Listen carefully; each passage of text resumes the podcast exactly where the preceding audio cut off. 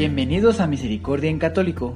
La finalidad de este podcast es compartirte la insondable misericordia de nuestro Señor Jesucristo, apoyándonos de literatura de santos como la biografía y diario de Santa Faustina, testimonios, temas para poner en práctica día a día para el crecimiento a la devoción de la Divina Misericordia. Comenzamos. Jesús, yo confío en ti. Bienvenidos a Misericordia en Católico una vez más. Ya sea que lo esté escuchando a través del podcast a través del canal de YouTube, sean bienvenidos, queridos hermanos, queridos hermanas, queridos hijos de Dios. Pues bueno, antes de comenzar, les agradezco nuevamente por estar compartiendo este podcast, por estar escuchando semana a semana o cuando ustedes vayan teniendo tiempo. Les agradezco mucho y sobre todo porque pues al final del día esto es, vuelvo a repetir, para gloria de Dios. Es decir, es para provecho de todos nosotros, porque nos enriquece para poder eh, tener el camino más iluminado para llegar hacia Dios. Esta iluminación viene, como siempre, a través eh, fielmente, pues, de la palabra de Dios que encontramos en la Biblia y de estar estudiando la vida de los santos, ¿verdad? Pues bueno, queridos hermanos, por otro lado, para los que sean de México, el pasado lunes 12 de diciembre, bueno, pues eh, la, fiesta de eh, la Virgen de Guadalupe. Para los que sean de México, pues la han de conocer muy bien. Los que escuchan de otra parte del, pues del mundo, ¿verdad? Algún otro país, pues así el día 12 de diciembre es fiesta de la Virgen de Guadalupe. En México es una misa de precepto. Eh, por ejemplo, en Estados Unidos, si no mal me equivoco, eh, creo que Estados Unidos la misa de precepto que tienen es la del 8 de diciembre de la Virgen de la Inmaculada Concepción. No estoy muy seguro si es misa de precepto para ellos, creo que sí. Pero bueno, cada país tiene diferentes fechas que son de precepto. Eh, precepto podríamos decir que son como las eh, misas eh, que la Santa Madre Iglesia nos obliga. Por poner la palabra obligación, ¿verdad? ¿Cuáles son estas? Bueno, pues son todos los días domingo, son misas de precepto. Y en México particularmente, como ya les mencioné, es el día 12 de diciembre, día de la Virgen de Guadalupe. También en México es el día 25 de diciembre, Navidad. Y el día primero, en, eh, primero de enero, por Año Nuevo, igual a la Virgen, ¿verdad? Y en junio, no recuerdo exactamente la fecha, eh, pero en junio también tenemos una misa de precepto de, de nuestro Señor Jesucristo. Eh, entonces esas son las misas de precepto en México. Cada país tiene diferentes fechas, ¿verdad?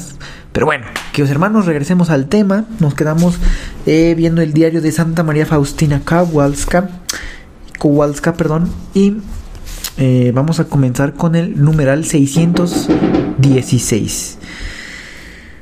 El jueves, cuando iba a la celda, encima de mí vi la sagrada hostia en un gran resplandor.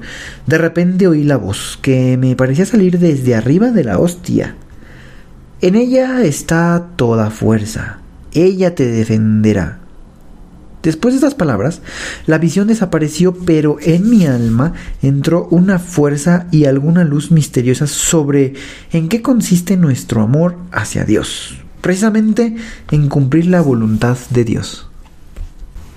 Oh Santa Trinidad, Dios eterno, deseo resplandecer en la corona de tu misericordia como una piedra pequeñita cuya belleza depende de la luz, de tu rayo y de tu misericordia inconcebible. Todo lo que hay de bello en la en el alma es tuyo, oh Dios. Yo, de por mí siempre soy, nada. Al comienzo de la cuaresma pedí a mi confesor una mortificación para aquel periodo cuaresmal. recibí la de no reducirme los alimentos, sino de meditar durante las comidas sobre cómo Jesús en la cruz aceptó el vinagre como él sería una mortificación. No sabía que de ella sacaría un provecho tan grande para mi alma. El provecho consistía en que meditaba continuamente su dolorosa pasión y cuando estaba comiendo no distinguía lo que comía, sino que estaba ocupada por la muerte de mi Señor.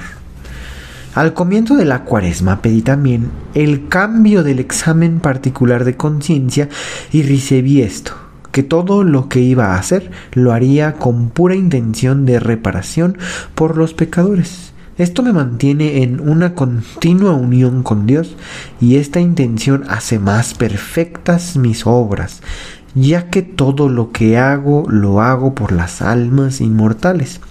Todas las penas y todas las fatigas son nada cuando pienso que sirven para reconciliar las almas pecadoras con Dios.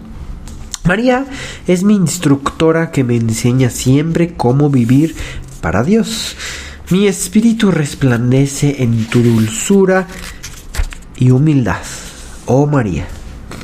Una vez, cuando entré en la capilla por cinco minutos de adoración y recé por cierta alma, comprendí que no siempre Dios acepta nuestras plegarias por aquellas almas por las cuales rogamos, sino que las destina a otras almas, y no les llevamos alivio en las penas que sufren en el fuego del purgatorio.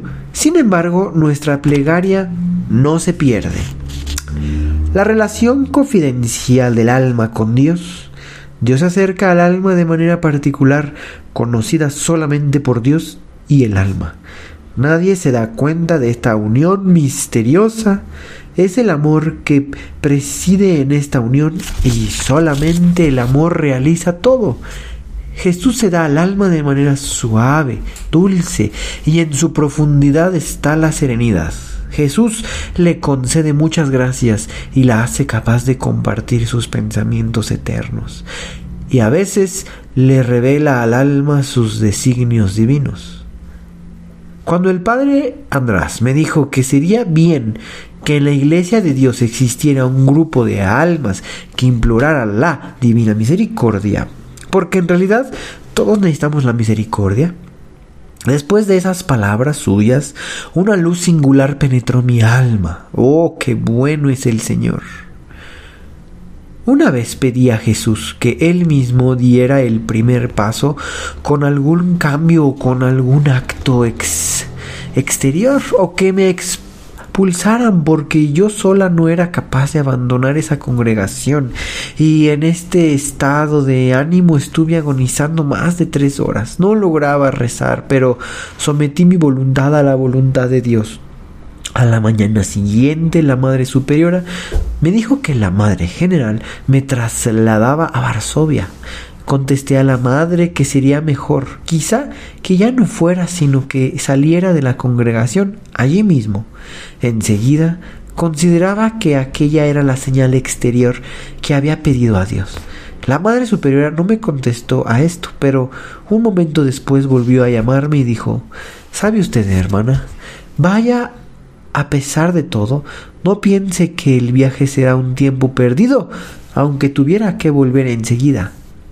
Contesté, de acuerdo, iré a pesar de que el dolor me traspasó el alma porque sabía que por este viaje la causa se aplazaría. No obstante, a pesar de todo, trato siempre de ser obediente. Por la noche rezaba. La Virgen me dijo, su vida debe ser similar a la mía, silenciosa y escondida deben unirse continuamente a Dios, rogar por la humanidad y preparar al mundo para la segunda venida de Dios. Pues bien, queridos hermanos, eh, pues digamos que el día de hoy pasó algo, bueno, eh, me llamó la atención un momento en donde, eh, bueno, digamos que creo que ya lo había escuchado en algún momento con algún sacerdote, pero sí exactamente eso que Santa Faustina nos estaba, eh, bueno, estaba escrito en el libro, ¿verdad? Que decía, muchas veces oramos por algún alma en particular, pero esas oraciones no van a esa alma. Dios las utiliza o las manda a, otra alma, ¿verdad? Y em, ya había escuchado más o menos esto, sin embargo también aplicado eh, por ejemplo, en el purgatorio. Muchas veces nosotros quizá estamos orando por algún alma en particular. Sin embargo, lo que yo recuerdo que el sacerdote comentaba era que muchas veces, justamente esto, estas oraciones no iban precisamente a al alma a la que estuviésemos nosotros orando, sino más bien eh, no recuerdo bien si iban a las almas más necesitadas o a las almas que ya estaban, digamos, próximas a salir, digamos como si fueran formadas las almas, por decirlo de alguna manera. Vamos a pensar que hay mil almas en el purgatorio. La primera pues es la uno, ¿verdad? Y la última es la mil. Y vamos a pensar que nosotros estamos orando por el alma de un familiar que quizá vamos a pensar que está en el número 10, ¿verdad? Bueno, pues esas oraciones, en vez de ir a nuestro familiar, esta alma de nuestro familiar irían a la del número uno. Y entonces todas las oraciones irían allá. Por poner un ejemplo, ¿verdad? Al número uno. Entonces el número uno sale y entonces después a quien le tocan todas las oraciones, pues al número dos y así sucesivamente. Van subiendo, digamos, poco a poco las almas. Eh, y bueno, aquí está otra vez escrito esto.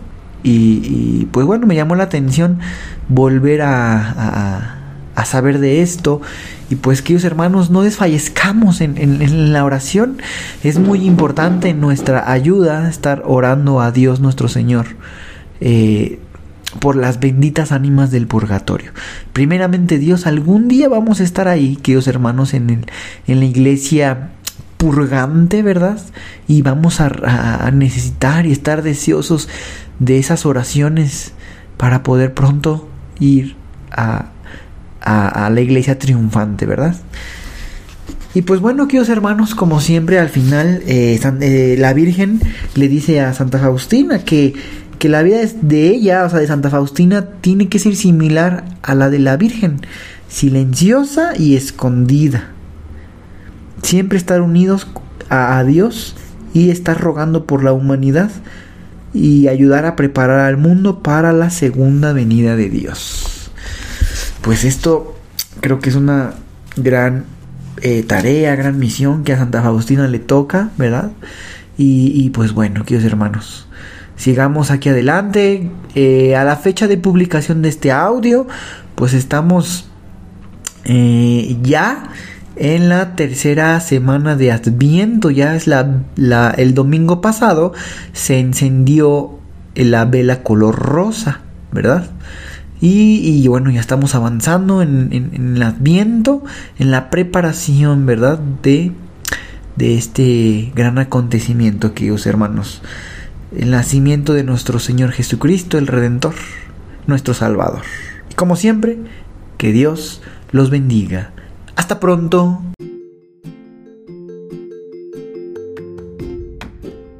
Si es la primera vez que escuchas nuestro podcast, te invitamos a que escuches el numeral 0,1,1, que habla sobre las temáticas que se desarrollan en este podcast y el lenguaje que hemos propuesto para identificar cada una de ellas, y así sea más fácil para ti escuchar las que más te agraden.